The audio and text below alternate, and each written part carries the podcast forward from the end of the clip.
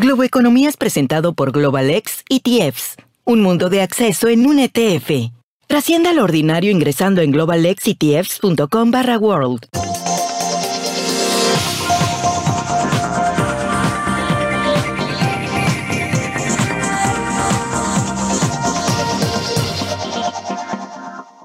Hola, ¿qué tal? ¿Cómo están? Soy José Antonio Montenegro desde el New York Stock Exchange en Manhattan, desde la Bolsa de Valores de Nueva York y esto es Globo Economía.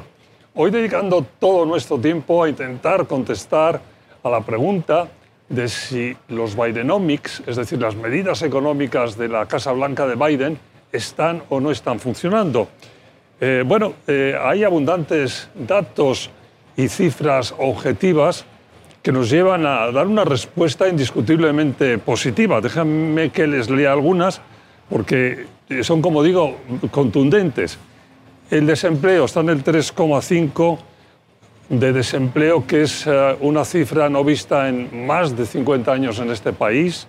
La inflación, la inflación que hace un año estaba en el 8,5% y que llegó a alcanzar el 9%, pues 12 meses después, en este mes de julio, ha caído a un 3,2%. Llevamos meses y meses hablando de la llegada de una recesión. Bueno, la recesión no está ahí, no ha hecho su aparición, lo cual no quiere decir que todavía no, pueda hacerla, vamos a hablar de eso luego, pero todo lo anterior eh, no consigue cambiar la percepción de muchos estadounidenses que eh, siguen pensando que la economía está francamente mal. La sensación de que las cosas económicas no van bien está, por supuesto, alimentada por muchas razones. Los primeros somos los medios, unos más, otros menos, que seguramente damos sobre todo malas noticias eh, luego estamos ya entrando en este periodo de preelecciones del año 2024 que hace que haya un amplio sector de la población que no habla precisamente bien de, nada que haga la Casa Blanca. Y eh, después estamos en una situación que francamente es muy volátil, o sea que unas semanas eh, pinta de un color y el siguiente de otro. Pero vamos a entrar en detalle, vamos a procurar ser lo más objetivos que sea posible e intentar saber en qué dirección van las cosas y vamos a hacer ese ejercicio con la ayuda de mi invitado hoy, Eduardo Porter, autor y eh, columnista económico de Bloomberg. Como siempre, Eduardo, un placer tenerte con nosotros. Bienvenido a Globo Economía. Hola, José Antonio, gracias por invitar. Gracias a ti. Y nos vamos a tener que ir a una pausa rápida enseguida, pero antes de irnos yo te pediría un flash rápido que es difícil, pero bueno, lo puedes contestar como quieras. De, si que esta pregunta que, vamos a intentar contestar, como digo, más en detalle, ¿están o no están funcionando los Bidenomics? ¿Qué, qué dirías tú así en un a bote pronto? Te voy a dar una respuesta un poquito tibia. Es, es demasiado temprano para verlo, para, para, para determinar eh, esto, porque las estadísticas que has mencionado ahora, eh, su relación con los Bidenomics es poco clara. Eh, no me queda claro que la reducción que hemos visto en la inflación, por ejemplo, tenga alguna relación con la política fiscal y en particular las, las victorias legislativas de la administración Biden. Eh, y sin embargo, em, em, a largo plazo ya podemos ver algunos efectos, por ejemplo, en el cambio de la balanza comercial americana, la reducción de las importaciones chinas. Entonces, está claro que la, la, estrategia Biden ha hecho, ha logrado algunas cosas. No estoy muy claro si los, los, datos que has mencionado ahora sobre el empleo y sobre la inflación, por ejemplo, tengan mucho que ver con, con esta estrategia. Con lo, que, con lo que se ha hecho desde allí. Muy bien. Pues con eso nos quedamos. Vamos a entrar en detalle después de la pausa y analizamos todo lo más que podamos. Sigan con nosotros desde la Bolsa de Valores de Nueva York, el New York Stock Exchange en Manhattan, Globo Economía.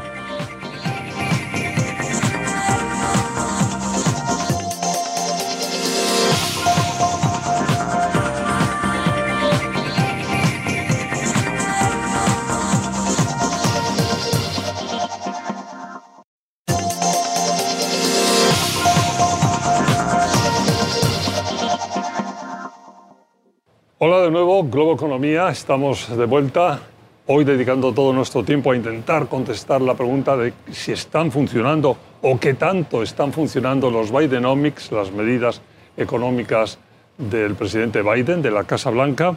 En este bloque nosotros hemos titulado 12 meses después de la ley de reducción de inflación. Bueno, eh, para quienes no lo recuerden bien, hace 12 meses fue cuando se puso en marcha esta ley de la reducción de inflación con un título que todos criticamos mucho porque no tiene tanto que ver, o en principio parecía que no tenía tanto que ver con, eh, con el tema de reducir la inflación, sino quizás con promover otro tipo de, eh, de, crecimiento, sobre todo en el ámbito verde, de las renovables, de facilidades para, para ir a la transición energética. Bueno, por hacer la historia corta, lo cierto es que han pasado 12 meses y que Biden ha podido repetir en un discurso hace unos cuantos días, cuando se ha cumplido ese aniversario, que que las cosas, en fin, que la ley de reducción de inflación ha funcionado. Sea como decía Eduardo, una casualidad o tenga que ver con otras cosas, lo cierto es que hace 12 meses eh, nadie decía, cuando hablábamos de la inflación, todo el mundo culpaba las medidas de Biden y no aún a lo que era realmente la realidad, que eran unas circunstancias internacionales que, como empezabas a apuntar tú, han cambiado, claro, en estos tiempos o han tenido un desarrollo que no era el que esperábamos. ¿Es así? o, no, Eduardo? No, pues como has dicho muy bien, eh, la, ley de reducción de inflación se llamó así eh, como una maniobra política para atraer votos de, del lado derecho del, del, Partido Demócrata en el Senado. Pero la verdad es una, es una política de incentivos a la inversión en, en tecnologías de energía.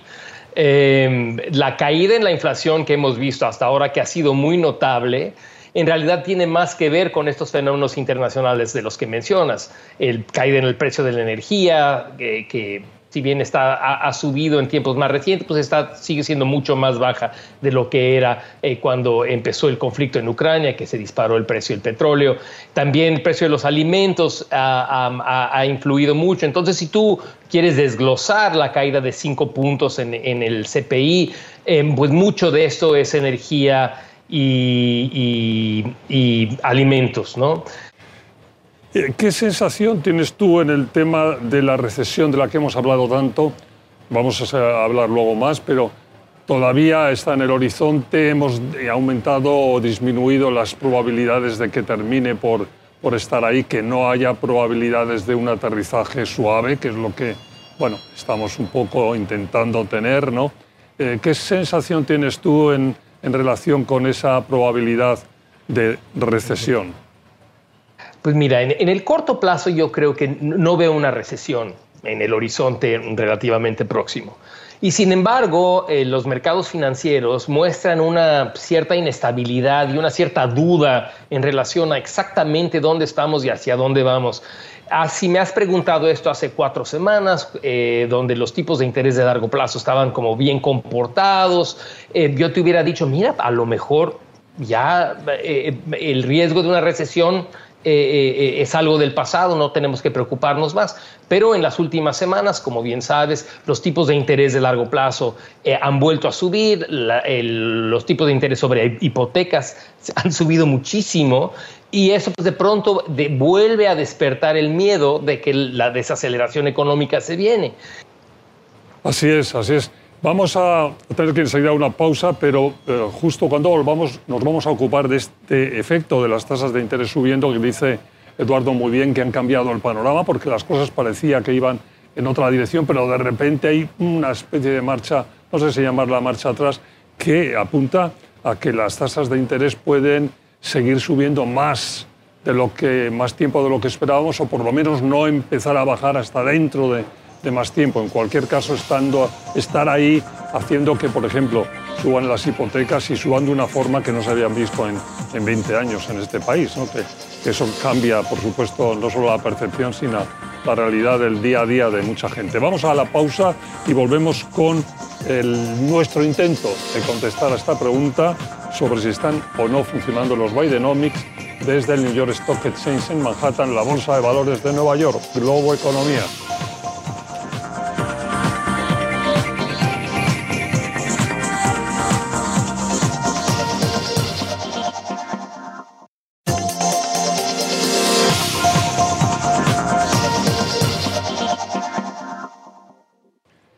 Estamos de vuelta, Globo Economía, desde la Bolsa de Valores de Nueva York, el New York Stock Exchange en Manhattan, hoy con Eduardo Porter, eh, columnista económico de Bloomberg, autor y amigo de este programa, hablando de si están o no están funcionando los Bidenomics y Eduardo introducía el tema clave seguramente de las, por lo menos de las últimas semanas, ¿no? ese efecto de las tasas de interés eh, subiendo de una forma otra vez fuerte que ha alterado pues, muchas cosas. Por ejemplo, estas bolsas que estaban en un, bueno, un rally, sí, un rally, pues se lo han pensado, están echando para atrás, hay, hay, hay un movimiento ahí. Eh, los particulares, por supuesto, cuando miran o miramos las hipotecas viendo que están subiendo a, los niveles que están subiendo, no es precisamente algo que dinamice la, economía. ¿Qué, ¿Qué, sensación tienes? ¿Qué efecto en el corto plazo podemos ver de esta subida, de, de este movimiento de las últimas semanas? Pues mira, los tipos de interés largos, sobre todo sobre las hipotecas, son muy importantes para la economía y yo creo que esa es una fuerza, independientemente de lo que está haciendo la Reserva Federal en este momento, es una fuerza de desaceleración. ¿no? Entonces esto sí enfría un poco y probablemente deprime la opinión en relación al estado de la economía. Entonces, sin duda, esto ejerce un cierto freno. Y, otra vez, una de las cosas como me parecen muy interesantes del momento económico y financiero es que hay una cierta... Mm, eh, incertidumbre sobre qué es lo que está motivando este, esta subida de tipos de interés. Todo lo que ha ocurrido con la economía en los últimos 12 meses o 24 meses incluso, hay una gran incertidumbre sobre cómo es que esto está funcionando, cómo es que se están relacionando las distintas variables económicas que parecen no estarse comportando como estamos acostumbrados. Y luego está este otro fenómeno que quizás sí es importante, el de la inestabilidad política, ¿no? Ya ves que Fitch redujo eh, el, rating de Estados Unidos, la calificación, y yo sospecho que eso tiene mucho que ver con eh, la pataleta de los republicanos ahora que no querían aumentar el techo de la deuda y la percepción de que esto va a seguir ocurriendo, ¿no? Los republicanos no van a querer eh, fondear el gobierno, entonces vamos a tener el riesgo de el gobierno que se detiene. Cuando vuelva a aparecer el asunto de subir el límite de la deuda, van a volver a, ponerse reacios. Entonces ese, hay un nuevo riesgo político, un riesgo político que se ha vuelto más prominente de que Estados Unidos tenga algún poco un problema financiero y eso a lo mejor está también pesando en los tipos de interés. Bueno, tenemos que ir a una pausa, pero no se preocupen porque cuando volvamos de la pausa seguimos haciendo predicciones, intentando ver el horizonte, el horizonte hacia adelante. Hemos titulado nosotros desde la Bolsa de Valores de Nueva York, Globo Economía. Sigan con nosotros.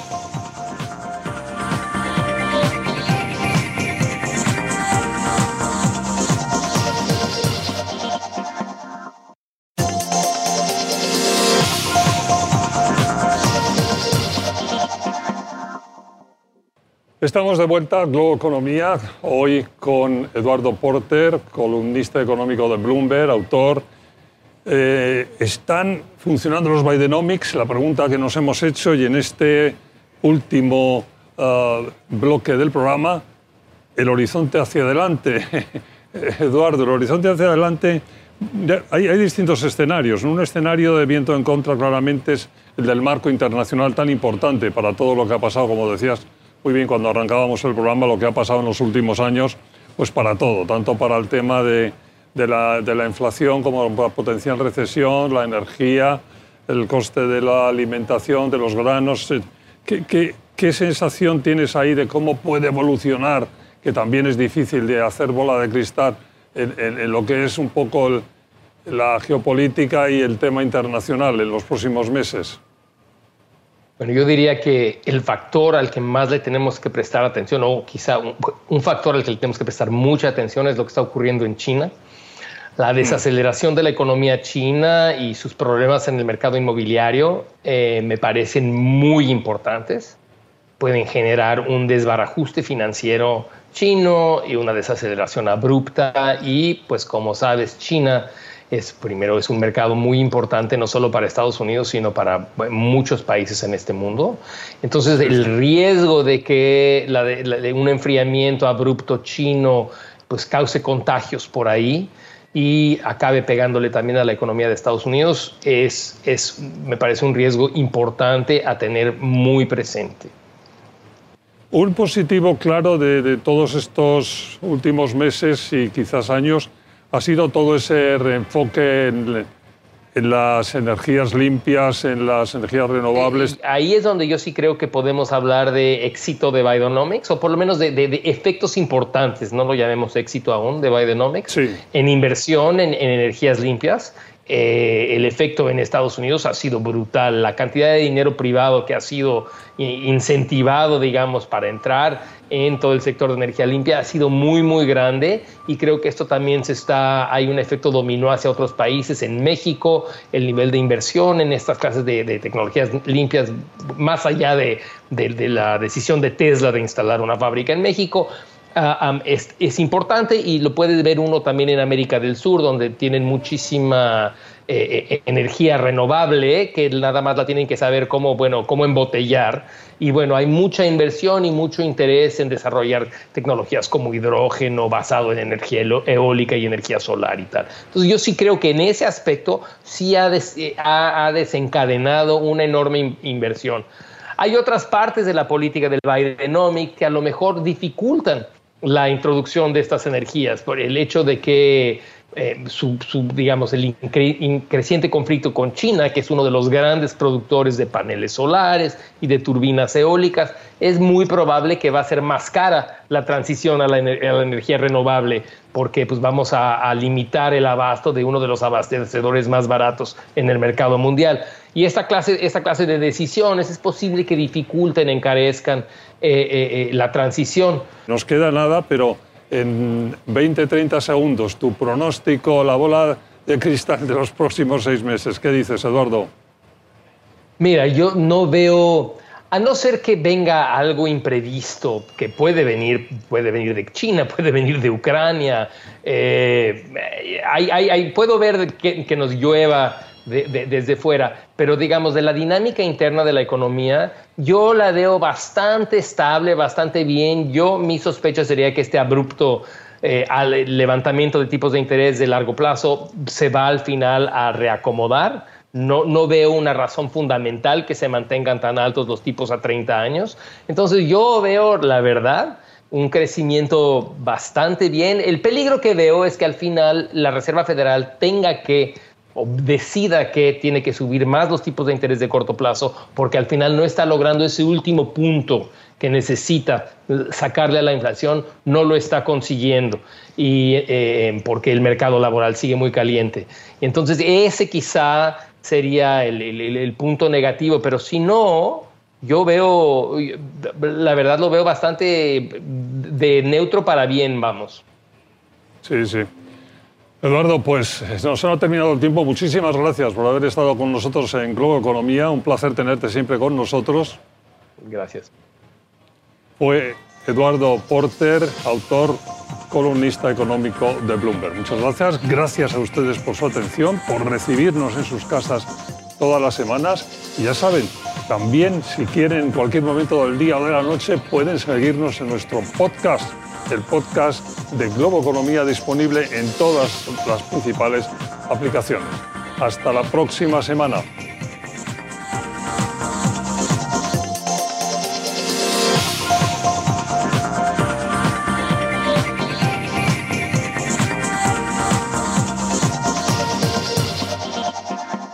Globo Economía fue presentado por Global X ETFs, un mundo de disrupción en un ETF Trascienda lo ordinario ingresando en globalexitfs.com barra world.